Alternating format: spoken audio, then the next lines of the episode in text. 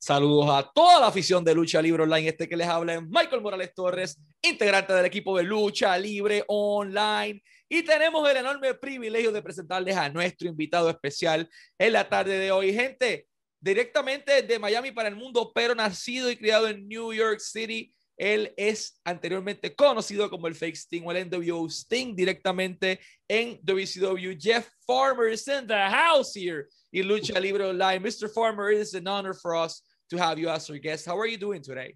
I'm doing great. Thank you for having me, Michael. Thank you for being here in our show. And I wanted to start this interview asking you, how did your passion for pro wrestling started? Well, you know, I, I just talked about this the other day. Actually, I, I I've been involved in sports all my life. You know, I was a football player growing up, high school, and then played college football and I amateur wrestled in high school. I mean, but I, I grew up in small town Florida. So, you know, we watched Florida Championship Wrestling, you know, as, as a kid. And, you know, we used to go out and try to mimic some of the moves as all kids do. So, uh, you know, I was a fan, I watched it, but it's not something that I ever thought I would pursue. I had no really inroad into professional wrestling, if you will. So it wasn't something, you know, uh, that I ever thought I would pursue. Uh, thankful that I did, but uh, yeah, that's kind of you know, wasn't any real, you know, connection or anything really with me that really got me in there. Actually, it was uh, my best friend uh, Clark Haynes, who was uh, Thunder. We were Thunder and Lightning. He's the he's the guy who, who, came to me. We were both working in a gym as as uh, personal trainers, and he said, "Hey, let's do this wrestling, pro wrestling thing." And I said, uh, "Okay, sure, I'll do it with you." So we started out as a tag team. I'll translate that to Spanish. La historia comienza para Jeff Farmer allí en el estado de Florida. Él pues, practicaba otros deportes como fútbol, por darle un ejemplo, pero no, como que no le interesaba mucho perseguir o no buscaba perseguir una carrera en la industria de la lucha libre. Sí habían visto Florida Championship Wrestling en algún punto y le llamaba la atención, pero no como para ingresar a esta industria. Sin embargo, su mejor amigo, quien lo conocen como Thunder, eh, decide eh, decirle, oye, estamos trabajando los dos en un gimnasio como personal trainer, ¿por qué no venimos a nosotros a intentar esto en la industria de la lucha libre? Y Jeff Farmer le dice, ¿sabes qué? Creo que estás en algo, vamos, vamos a darle la oportunidad. And from talking to your best friend at that point, Uh, how did you manage to, you know, okay, I talked to my best friend, we want to start doing this, but another thing completely different is getting in the pro wrestling ring for the first time. So, uh, how do you decided to start training, and what do you remember of that first bump, which usually is not what anyone expects? That's that's true. That's a very good point. You don't you don't expect it. So we went to a school in Tampa, Florida, that was. Uh, well, the, the head trainer there was Steve Keirn, and this was in Tampa. And I think it was the Grahams, the, the Graham brothers that, that had the warehouse. And it's where the Nasty Boys came out of, and some other people trained out of this little warehouse. Really hot, you know, in the summers, it's terrible. So uh, yeah, we signed up for this uh, wrestling school, and of course, not knowing, I'm I'm thinking from a sports background, you know, that it's like real, of course, and ready to get in there and, and do this and yeah, the first thing we did when we got there for for months was just take bumps, and basically uh, it was was very different. I, I, I wasn't expecting it. I wasn't expecting it to be as physical as it was. I wasn't expecting to be as athletic as it was. And uh, so, yeah, definitely a new appreciation uh, for the wrestlers and what they do when, when I started. So I'll translate that to Spanish. En un momento dado, eh, eh, surge la alternativa de comenzar a entrenar y, tiene la alternativa de comenzar a entrenar con Steve Kern en aquel momento, que era el entrenador de ellos en Florida. El primer bomb nadie lo espera, como él bien menciona, pero eh, de ahí salieron muchos talentos como los Nasty Boys, por darle un ejemplo. pero así que comienza él a, entrenar dentro de la industria de la lucha libre and, and, you know you started training with Steve Keirn, which is usually you know he, he could be a, a, really rough guy at that point. Uh, I also want to mention something in Spanish. Eh, algo bien importante que él menciona es que eh, antes para tú poder entrenar lucha libre, pasabas varios meses rompiendo caídas o haciendo bombs, muchos meses, many months doing this constantemente hasta pues tener la oportunidad de practicar lucha para ver quién duraba y quién no. And after that many months, you know, taking bumps and, and, and practicing inside the ring, what do you recall of your first pro wrestling match, where it happened, uh, and how do you felt, you know, going through that curtain and feeding on the audience's energy? Well, that's a great question. And uh, it's an interesting story for our very first match. uh, after we left the, the, the camp, the school with in Tampa, we ended up getting in a league called the International Wrestling Federation, and that was run by a guy named Eddie Mansfield, and it was run out of Orlando. And I, I said before in an interview, like I'm not sure why he called it the International Wrestling Federation because we never left Orlando, but but anyway, it was a little small promotion there, and we uh, our very first match that Clark and I ever did was a television taping. So our, you know, think about the pressure. You know, we we came out. Uh, our first ever professional match was a taping on TV for this International Wrestling Federation. I remember being in the bathroom, just like feeling sick, and like, you know, as everyone does with this kind of, you know, performance anxiety kind of a thing. But yeah, it was it was a stressful. It was the very first match was was a television taping for the International Wrestling Federation.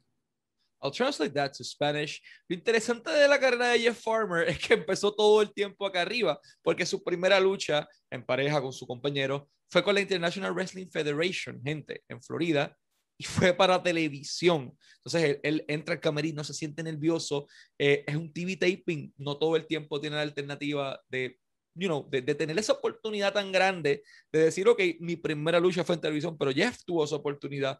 Eh, como él dice bien, esa fue una historia interesante, recuerda que estaba nervioso, pero como digo, o sea, no todo el tiempo tenías la oportunidad de, de ir directamente. Uh, what do you recall of that first TV taping match? Like, okay, you're on TV, this is going to be your first match. Was it was what you expected at that point or nothing compared to what you planned before? Well, uh, yeah, it was because it was kind of what we expected because back then we really didn't, we were very green, as they say, or inexperienced. So we really didn't, you know, what we were doing other than what we learned at the school. But when we got to television, we almost had like everything kind of laid out for what we wanted because it's TV, you know, it wasn't like, so we didn't really learn the business side and how to work and do all that stuff. At that point, it was almost like, Clark and I, you know, had like an outline of what we wanted to do. We went in the ring and we executed, and we were all about execution. All of our moves, you know, we're making sure they're executed properly, blah blah blah. But we really didn't understand at that point the psychology and all that stuff. We were basically we were thinking about it. You know, we are thinking about the psychology, but we really kind of had it pre-planned more than than we should have at that point. But that's just you know how you. It wasn't until much later that I learned, you know, how to work, so to speak. But that was I mean, we did, we executed everything correctly, and usually the matches went pretty well. We didn't really deviate from kind of our what we had in mind. So, uh, yeah, I'm sure there's some tapes out there of us just being very kind of robotic and doing, you know, doing moves. But um, yeah, it was a learning curve, but it was a lot of fun. It was a uh, super exciting to, to get out there in the ring and be with fans and have a live TV taping and all that. So it was it was a, a thrilling experience. I'll translate that to Spanish. Eh, Jeff Farmer tiene su primera lucha y raramente funcionó todo como lo tenían planificado porque no es lo normal. Eh, sí tenían todo ejecutado, tal vez no tenía esa experiencia que tenía que tuvo más adelante, pero sí eh, tenían todo ya trazado, tenían todo de una manera eh, lista para hacerlo eh, y todo fue pues, bastante coreografiado, pero se logra entonces cumplir con esa encomienda de dar con la primera lucha de manera exitosa y no hacer la cantidad de errores que tal vez hubiese cometido otro novato porque nuevamente estuvo muchos meses practicando para ese momento. You were, you know, we were part of the independent circuit in the United States for a while, and suddenly you were granted a huge opportunity in your career, and that's getting into a plane across the other side of the planet uh, and go to Japan, and that was for All Japan Pro Wrestling in your first tour. So, what do you recall of that tour in All Japan Pro Wrestling, and how you were granted that first opportunity? Well, we um, had been working some independents in Orlando with the IWF, and Dory Funk Jr. Uh, lived in around there uh, in that area in Florida, and went to one of our matches, and uh, kind of he wasn't scouting us per se, but came up to us and said, "Hey, you know, you guys have a good look, and uh, you know, would you be interested in, in working in in uh, Japan?"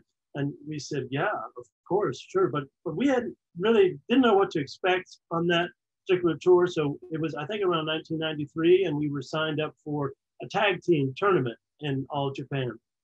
And actually, that flight over uh, was the flight where Terry Gordy, you know, actually uh, OD or whatever on the on the flight uh, over there, and then when we got to the, and, and I you know I had never met any of these guys. You know, Clark and I were kind of doing our own little thing in this independent league, and I remember uh, you know seeing Steve Williams and Terry Gordy. You know, they get on the plane and they were they were kind of in character, like these really rough you know guys in in the plane, and we're like, oh my gosh, you know, like these guys are like they're for real kind of a thing anyway, so when when we got there, you know, of course, we ended up going, you know, straight to the hospital in, in Tokyo when we got there, and it put kind of a side spin on the tour a little bit. The kind of a start was a little bit off, but but they continued it, and we ended up, you know, uh, doing the the tour. And we were really green. We didn't really know what to to expect. It was not the warmest welcome by some of the wrestlers because the American guys are thinking, hey, here these two big guys are coming in taking our jobs. So it was uh, very competitive. There wasn't it wasn't all that friendly, and uh, but a great experience to work with the guys that we worked with, both the Japanese side and the Americans that were there. They were all you know very experienced. Like I said, we were super green, and uh, it, it was you know our first experience in Japan. Um, later on, I would go to Japan, Japan for years and years, and, and it was uh, much different for me then. But that experience was uh, it was an eye opener. You know, first international kind of wrestling event, and to wrestle in Japan was just a, uh, was an amazing experience. And so, yeah, very you know interesting experience, and, and one that uh, was very important for me. Translate that to Spanish. Uh, Jeff Farmer llega a All Japan Pro Wrestling a través de Dory Funk, quien va a un evento donde él estaba, los observa él y a su compañero y dice como que estos muchachos tienen algo tipo grande, que pueden hacer esto, ¿les gustaría venir a Japón? Claro, llegan a Japón, se montan en un avión, viajan al otro lado del mundo y de momento en su primera lucha, eh, ahí veían varias personas mencionar el nombre de Terry Gordy, eh, sufre una lesión, le dan como esa bienvenida difícil. Eh, y acaba en el hospital en, en, su, su, primera lucha en Japón, porque obviamente eran, eran personas que estaban preocupadas por su espacio, fue eye-opening, como él dice, él abrió los ojos por el hecho de que, eh, pues obviamente estamos aquí compitiendo por el espacio que tal vez estas personas tenían, y, fue un poquito difícil esa primera experiencia, pero posteriormente él dice que vio a Japón por muchos años y la experiencia fue positiva, en aquel momento estaban bastante verdes, entonces fueron afortunados de tal vez eh, trabajar con personas veteranas eh, que lo llevaron de la mano. Pero sí, esa primera experiencia fue, le abrió los ojos, eh, le mostró la realidad de la industria también en aquel momento y pues vamos a decirlo de esta manera, no fue, fue, tuvo cosas buenas y cosas no tan buenas, es parte de la vida. And after, you know, you came back from Japan, you had the opportunity to work for the first time on WCW was in 1993. Who was the person that initially contacted you for this opportunity?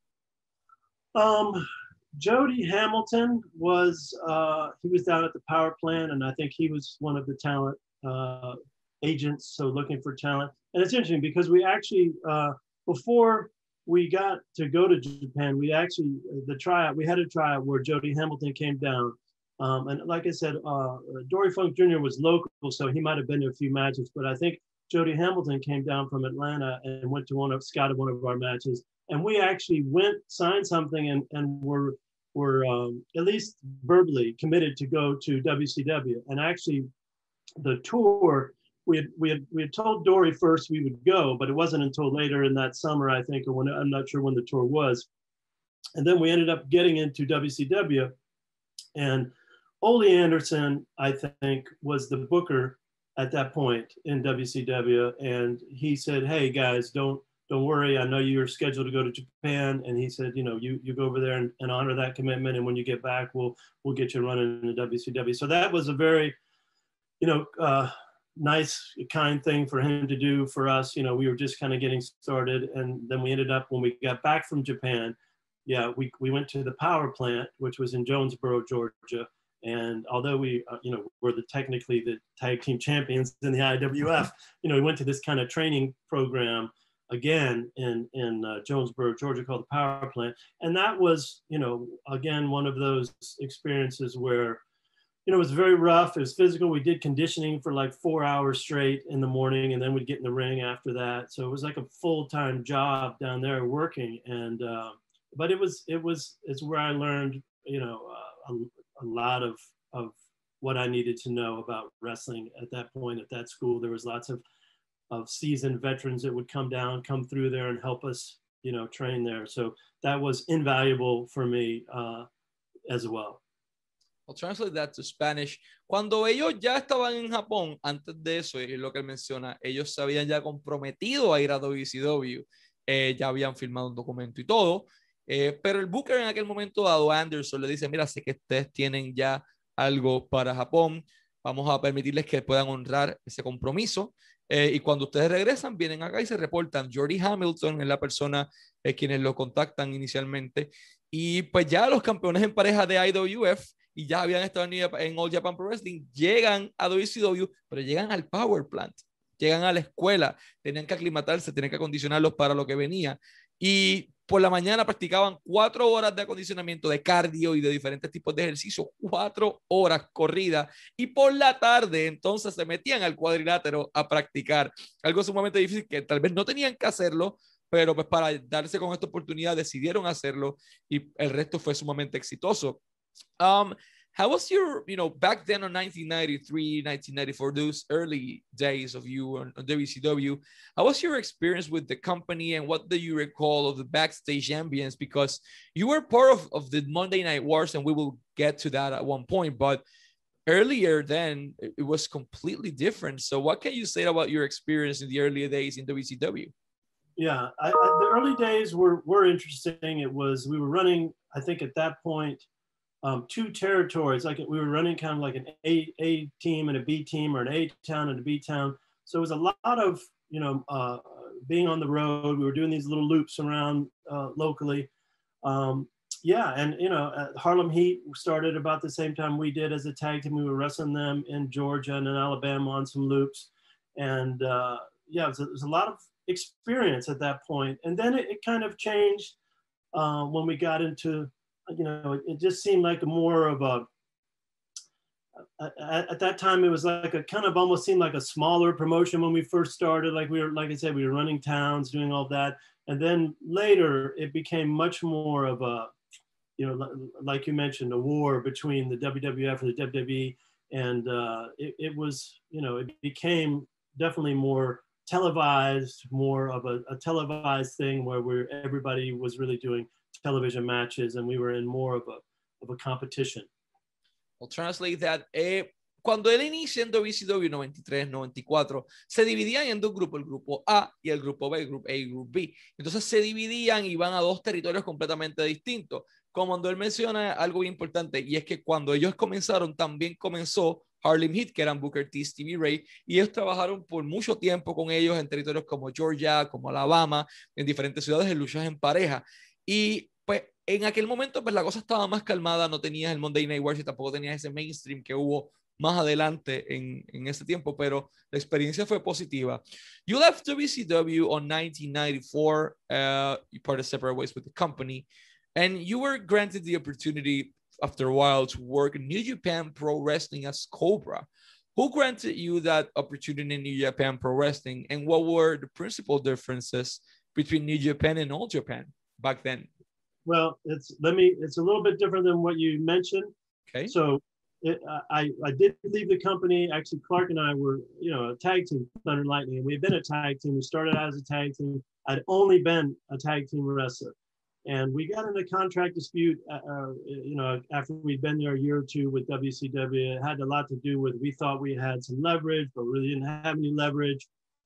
And uh, we had an, an, attorney that was involved and i guess they didn't want to fool with all that. So subsequently we were let go from wcw and then uh, my best friend clark went his, his wife's family had a trucking company a very successful truck, trucking company and ended up going to work for the company and then i was uh, you know kind of languished a little bit as as what i was going to do i wasn't sure i was even going to stay in wrestling it really just been clark and i the whole time and uh, you know, I was still, you know, working out at the gym with those guys. Some of them, like from the power plant, Dallas Page was there, and some other people, and they said, "Yeah, you should come back and come back as a single. You know, uh, you know how to wrestle, blah blah blah." So I came up with Cobra, actually that character, and decided to do something that was, you know, I mean, as a tag team, we were both kind of similar, and it was kind of like something kind of I thought a big deal. But as a single wrestler, I wasn't all that big or anything special, and so I really wasn't. I didn't think I had a real, I don't know, edge or or any kind of something special that would stand out from everybody else. But anyway, I came back as this Cobra character, kind of a paramilitary thing and this was when we were running at center stage. We had been i'd been working at center stage before you know at that venue but was out. And i think at this point flair was the booker Ric flair. And of course the booking always changes hands all the time who's in charge blah blah blah.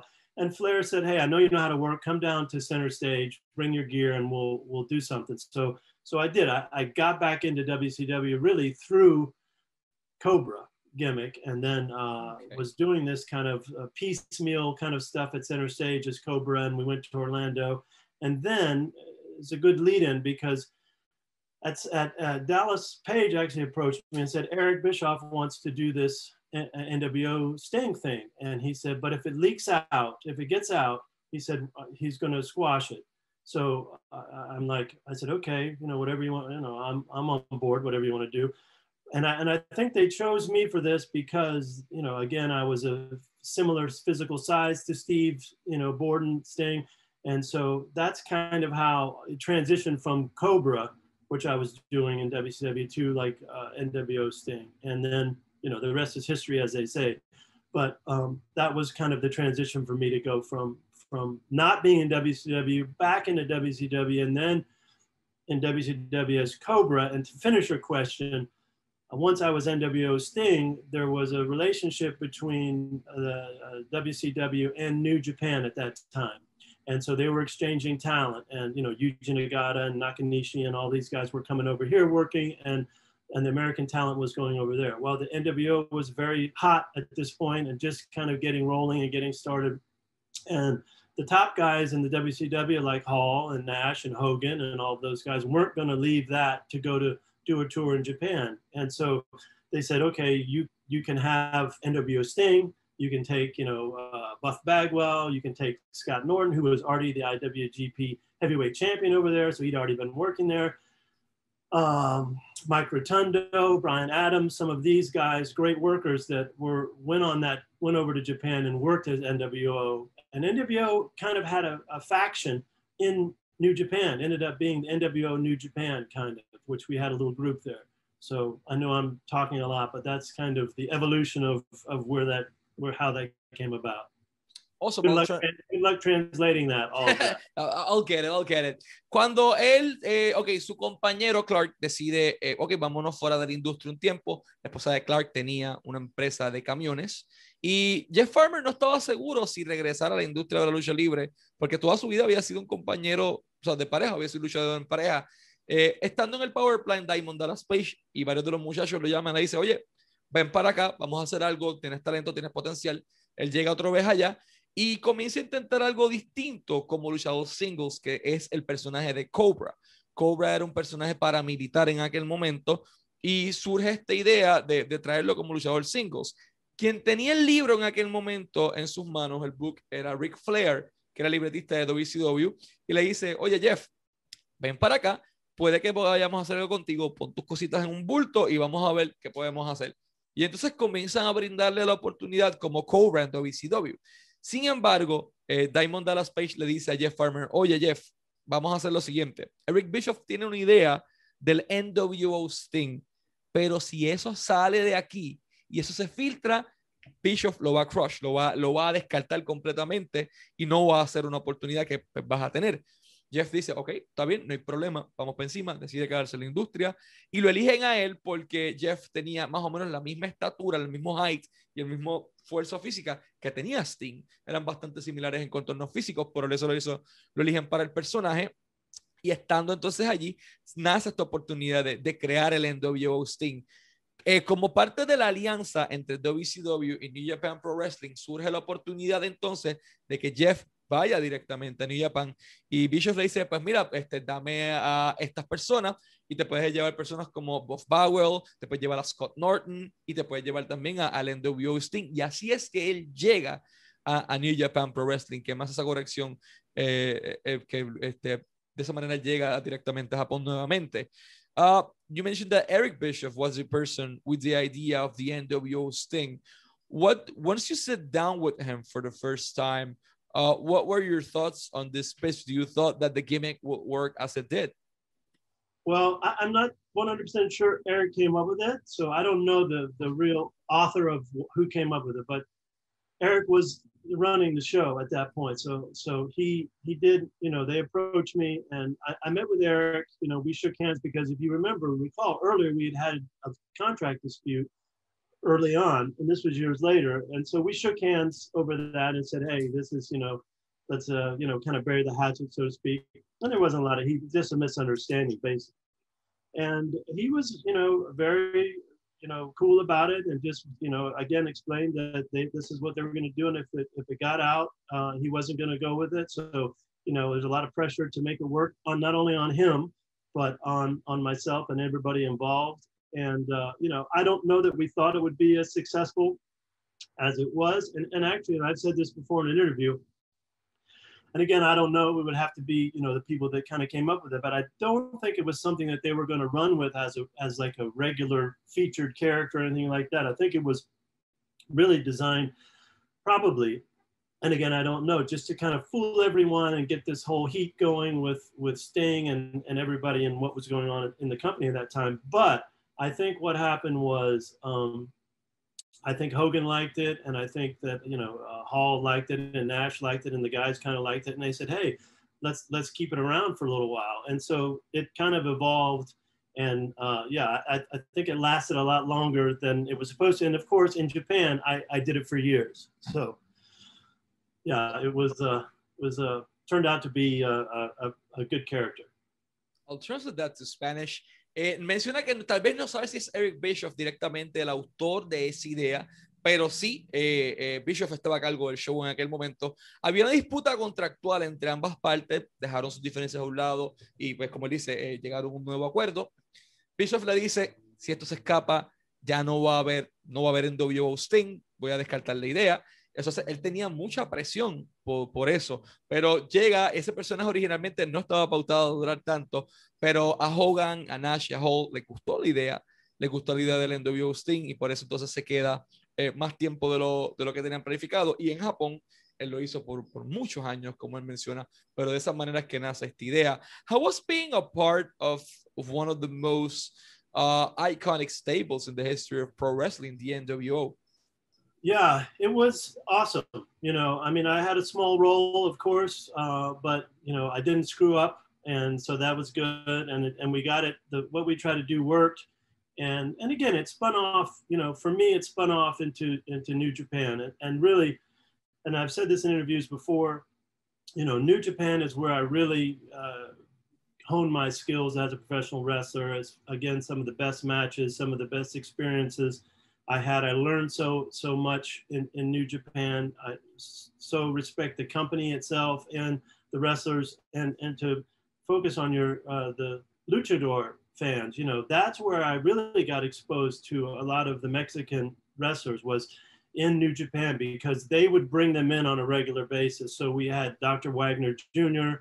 and Negro Casas and Scorpio and Scorpion and, and a lot of the guys from from Mexico when they when they came over to wrestle in, in for New Japan, you know, that was my first real kind of chance to see that style. I mean, I, I, you know, Rey Mysterio, you know, was in WCW, so was Konnan, and so I got to work with them a little bit in WCW. But to see, you know, uh, you know, Dr. Wagner Jr. was also in Silver King. They were in WCW too with me and I had worked with them a little bit. But in Japan, you know, when they, it was just, you know, amazing to see those guys really work the way to the level that they knew how to work in New Japan. And you know, I would just sit there, you know, amazed watching watching these guys, and you know, trying to absorb it. Of course, I couldn't do the maneuvers that you know, like a Rey Mysterio, but um, or those guys. But it was just, you know, I, I was, you know, watched in awe at, at their ability. So that was my first exposure to to to those kind of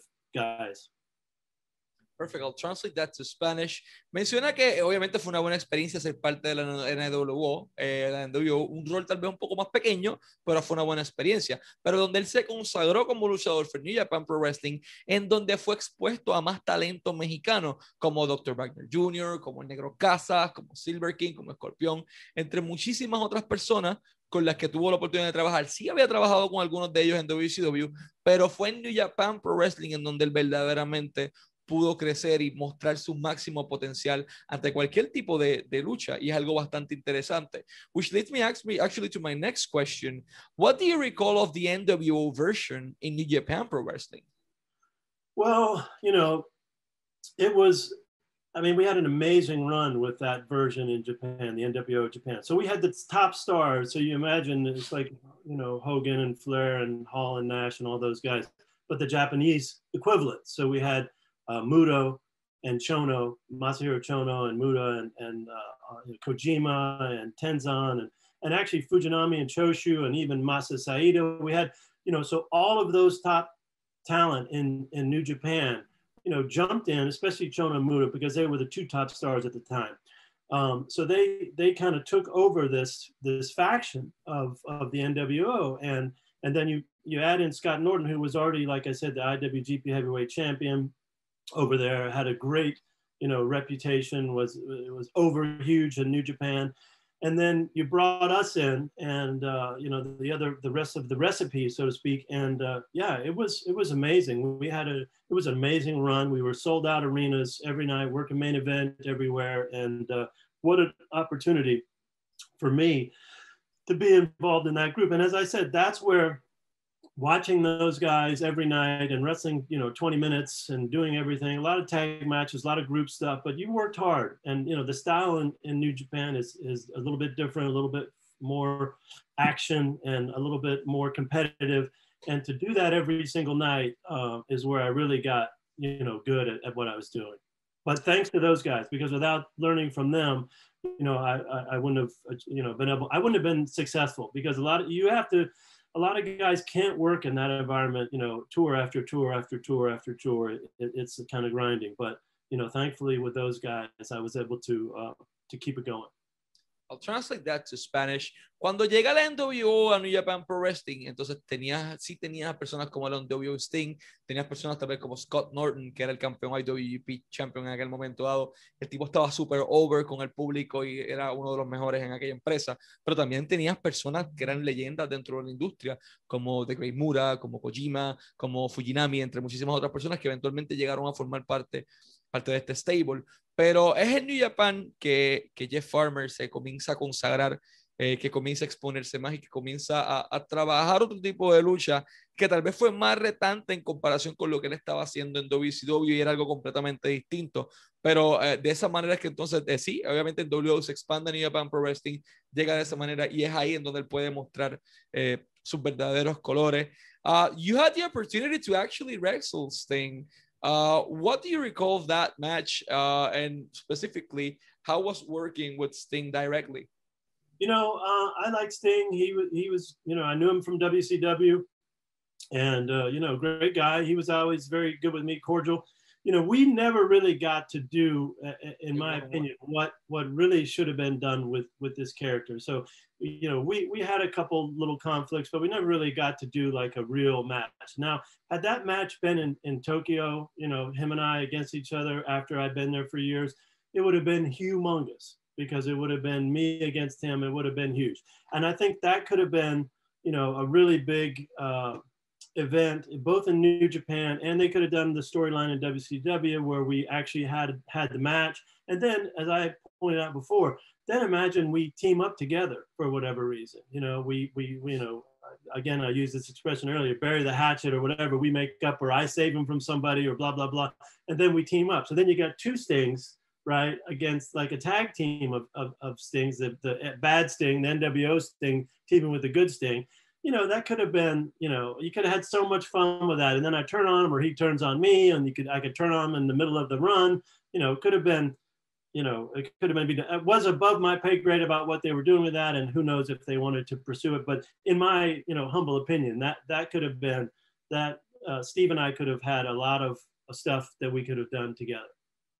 I'll translate that. Eh, algo bien interesante es que en un punto Jeff Farmer, como el NWO Sting, tuvo la oportunidad de enfrentarse al Sting original, a Steve, pero él dice que pudo haberle hecho mucho más con esto, pudieron haber sacado mucho más. Imagínense una lucha, como él dice, entre Sting y NWO Sting en Japón, en donde el NWO Sting era el tipo que más over estaba por mucho, o hacer esto mismo en, en WCW y que de momento eh, el NWO Sting salvara al Sting y tener los, los dos Sting en pareja en algún punto. Las posibilidades eran infinitas, pero tal vez no sacaron la cantidad de provecho que pudieron haber sacado con esto. Steve siempre fue muy cordial con él, fue bueno trabajar con él, pero eh, Jeff Farmer entiende que pudieron haber sacado mucho más potencial y completamente de acuerdo con eso, porque era un gimmick que estaba bastante over, no tan solo en Estados Unidos, en Japón mismo, estaba demasiado over como para simplemente dejarlo ahí en un punto.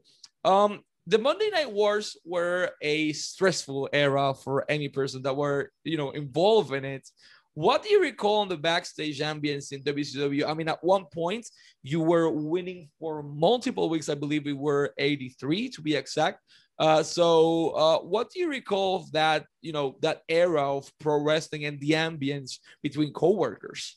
Yeah, there, there, there was a there's a lot of pressure at that time, and, and in WCW back then, especially, you know, we, we had there was a lot of talent. There was there was a lot of good wrestlers, right? That were, you know, um, just coming up, some, you know, kind of lower to mid-level guys that that were very talented. And um, you know, then you had kind of the older group that was coming from the WW, WWF or WWE, and they and they they were seasoned veterans, right? That knew the business inside and out. So it was very difficult when you merge those two things together and you only have an hour long show or, a two hour long show or whatever it was. So we had, I think we had all of this talent and then you got to squeeze all that into, you know, somebody's got to, you know, uh, everybody was kind of fighting for that main event slot, you know, the big, the end of the night and the angle, the big angle, how you're going to, you know, keep that rolling and all that stuff. So it was, so it was a, thankfully I wasn't involved in those decisions. And my hats off again to Eric Bischoff and the bookers that were there at that time to really to go through all that, you know. And uh, and, and I said this in an interview. Uh, you know, uh, I know Dallas was, you know, of course, knew the business very well. Eric did too. You know, he was in Minnesota and had been uh, involved in the business for a long time. So I think he was very smart about it. But you know, I think he also listened you know, he took the advice of some of these guys that had been in the business for 30 years and veterans that knew what they were doing that came in from from WWE, and uh, you know, he's able to parlay that into into uh, into the product that he was that they were able to produce. So I think you know, again, that was you know. Uh, very insightful of them to to utilize the talent that they were able to get and make the show as successful as it was and compete with the, the WWE because they were it was a huge program, and, and as you mentioned, you know, I, I we were we uh, surpassed them and we're ahead of them, and so that was a big big time in wrestling, I think. I'll translate that to Spanish, uh, and it is a pretty interesting story.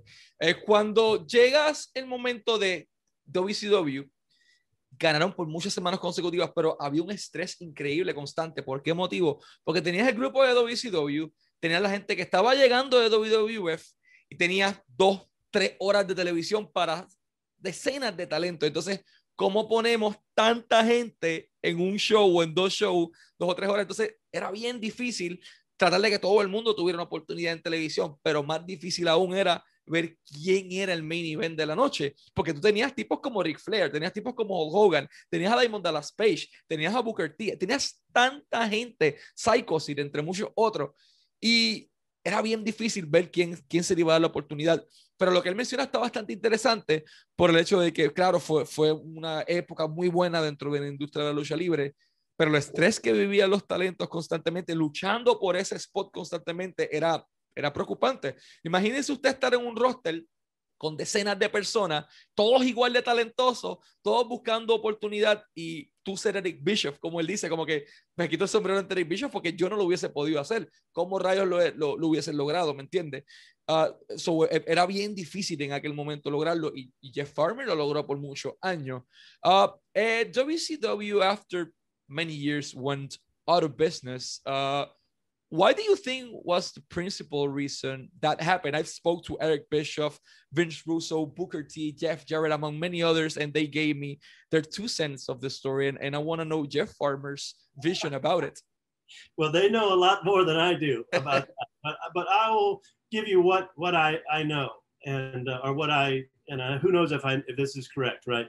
But uh, you know, I know there was a you know a Time Warner AOL merger that that happened. So you know, uh, Turner, Ted Turner, I think owned or was part of the ownership of WCW. And so when they made that AOL Time Warner merger, and I don't know what year that was, you know, they they were looking at the financial, you know, uh, uh, business, I guess, models or profiles of all of these companies like the Braves and whoever that was on the on the books.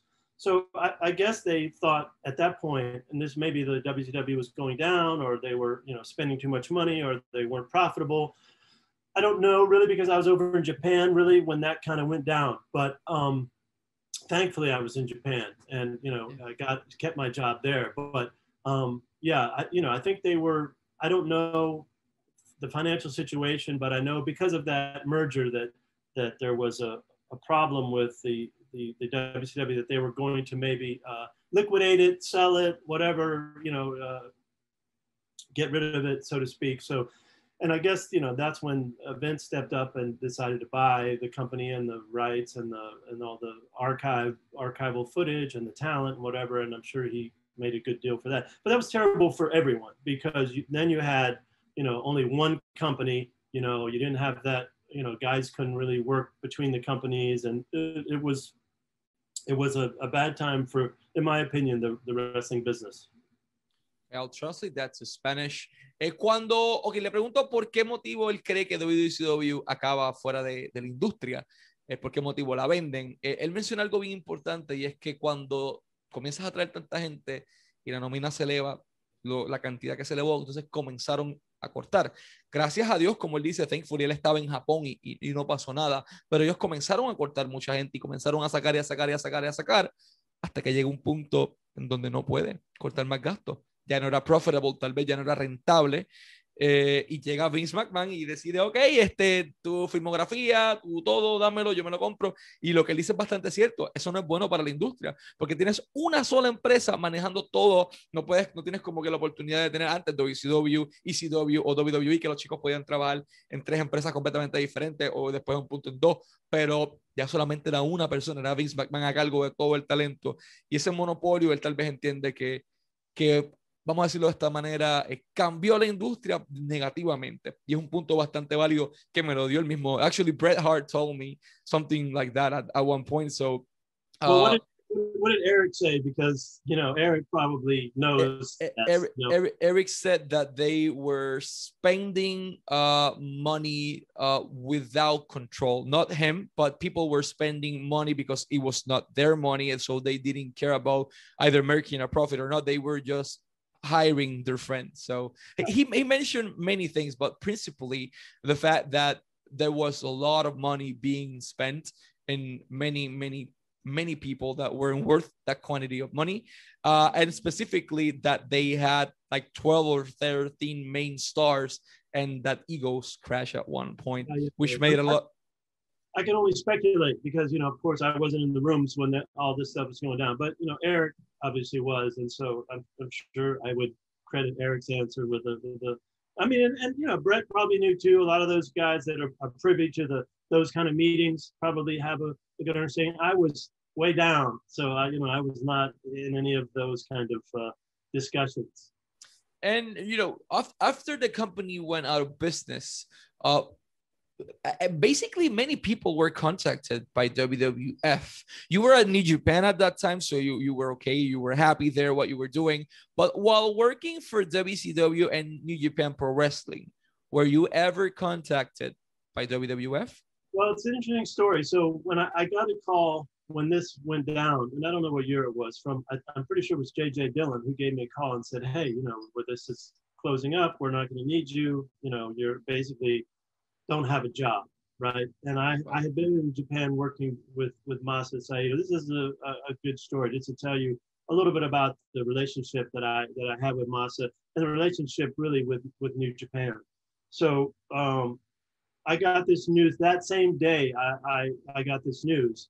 Um, I was living in Georgia, and, and I called Masa Saito, and I said, "Look, Masa, I, I want to let you know."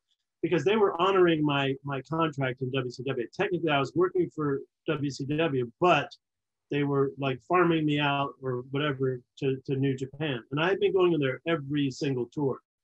And Masa on the phone said, he said, Jeff, you know, he said, please don't go to the WWF. He said, don't don't go anywhere. He said, you you you work for me, and we'll keep everything, you know, just what the way it is.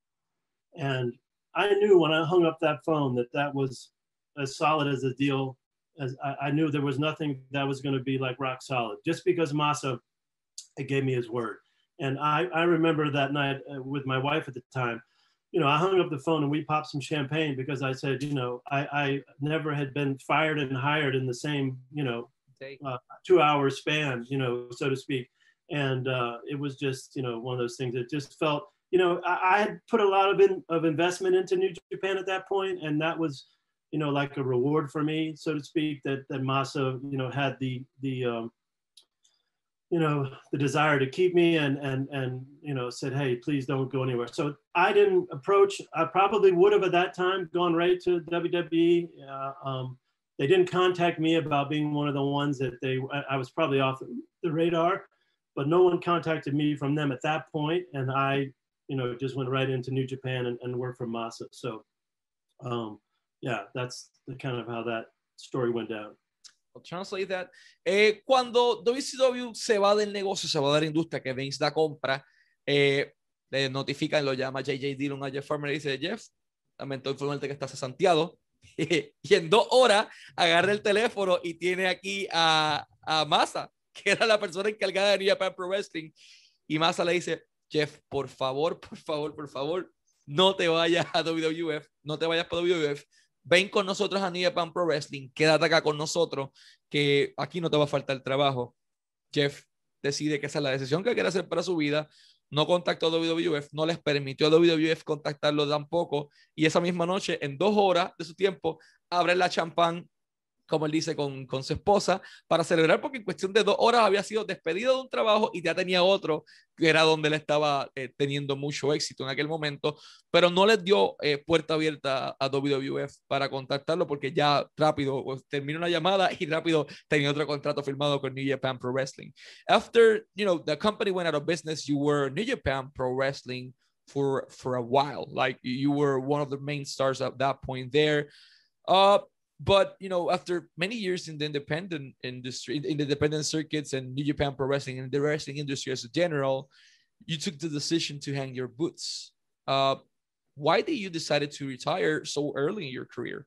That's a good question. Um, you know, there's uh, several reasons. One was um, my brother is a physician, and uh, and he never was really that happy that I was, you know, putting my body through this kind of a thing and he had been you know on me about you know getting out of it and um, and uh, doing something else and then uh, you know there was a couple episodes you know in, in japan uh, one of the young boys actually uh, died in the ring had a hematoma and and oh, wow. passed away and so that's kind of a wake up call, you know. And then uh, another thing that happened around this time was uh, a, good friend of mine who was an MMA fighter, Brian Johnston, that that had a he, he got injured and had a blood clot that went to his brainstem and was paralyzed from the neck down. And and you know, and these accidents happen in in all sports, but um, you know, to have to see them at that point and to kind of be witness to them, you're you know, I started questioning, you know uh, do I do I really want to do this? I mean, I, I had a degree. Actually, I went back and got a master's in public health later, but you know, I, I, I knew there was other things I could do. Uh, but you know, I, I love the business, and it was uh, you know an amazing journey for me to be involved in. But it was, you know, just something I had a lot of thought about, and and my, and, and my wife at the time too was you know saying you know she wanted me to kind of stop too. So um, and, and I've said this in interviews too, you can stop, but it's in your blood and it's hard to, you know, kind of, uh, to, to quit something that you spend so much time in. But I, I, I was fortunate and uh, knock on wood, you know, I, I, I, came out healthy and I mean, I've had my share of injuries, and it's a very tough industry. And anybody who tells you otherwise is is, crazy. But um, to to be, you know, uh, have all my faculties for now. You know, I don't know what's going to happen in the future, but you know, I, I feel uh, blessed to be to be healthy and and and where I am today. But you know, it was an amazing ride, and and very happy to to to be on that train. So I'll translate that to Spanish. ¿Por qué motivo Jeff Farmer, teniendo una carrera exitosa en New Japan Pro Wrestling, teniendo varios años de contrato, decide retirarse? Tres motivos. El primero, su hermano era un physician, era un médico. Y constantemente llevaba años detrás de él diciéndole, Jeff, esto no es bueno para tu salud, Jeff, esto te está haciendo daño, Jeff, Jeff, Jeff, Jeff. Y es como que, ok, sí, te voy a dar el gusto, voy a retirarme en algún momento dado. Pero eso fue atado a dos sucesos. El primero fue en New Japan Pro Wrestling, uno de los Young Boys falleció en el cuadrilátero de un hematoma. Y eso para él fue un wake-up call. Fue como que, espérate, esto me puede pasar a mí en algún momento dado. Ese Young Boy fallece de un hematoma en el cuadrilátero y como que lo deja todo el mundo y le abre los ojos. Y otro fue uno de sus amigos, Brian Johnston, peleador de MMA, recibe un golpe. Eh, hay un coágulo de sangre que llega a su cerebro y quedó paralizado. He was paralyzed en aquel momento.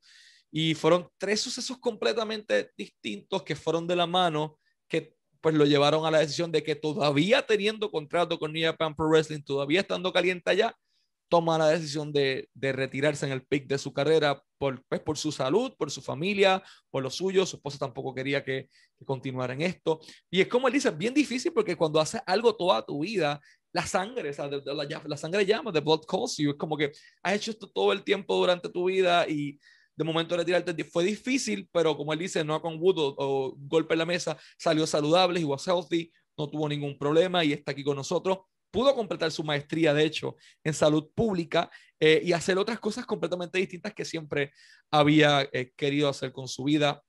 Before we go to our last question, I wanted to thank you so much for your time and, and for sharing your stories with us. It, it has been incredible for us in Lucha Libre Online to have you here.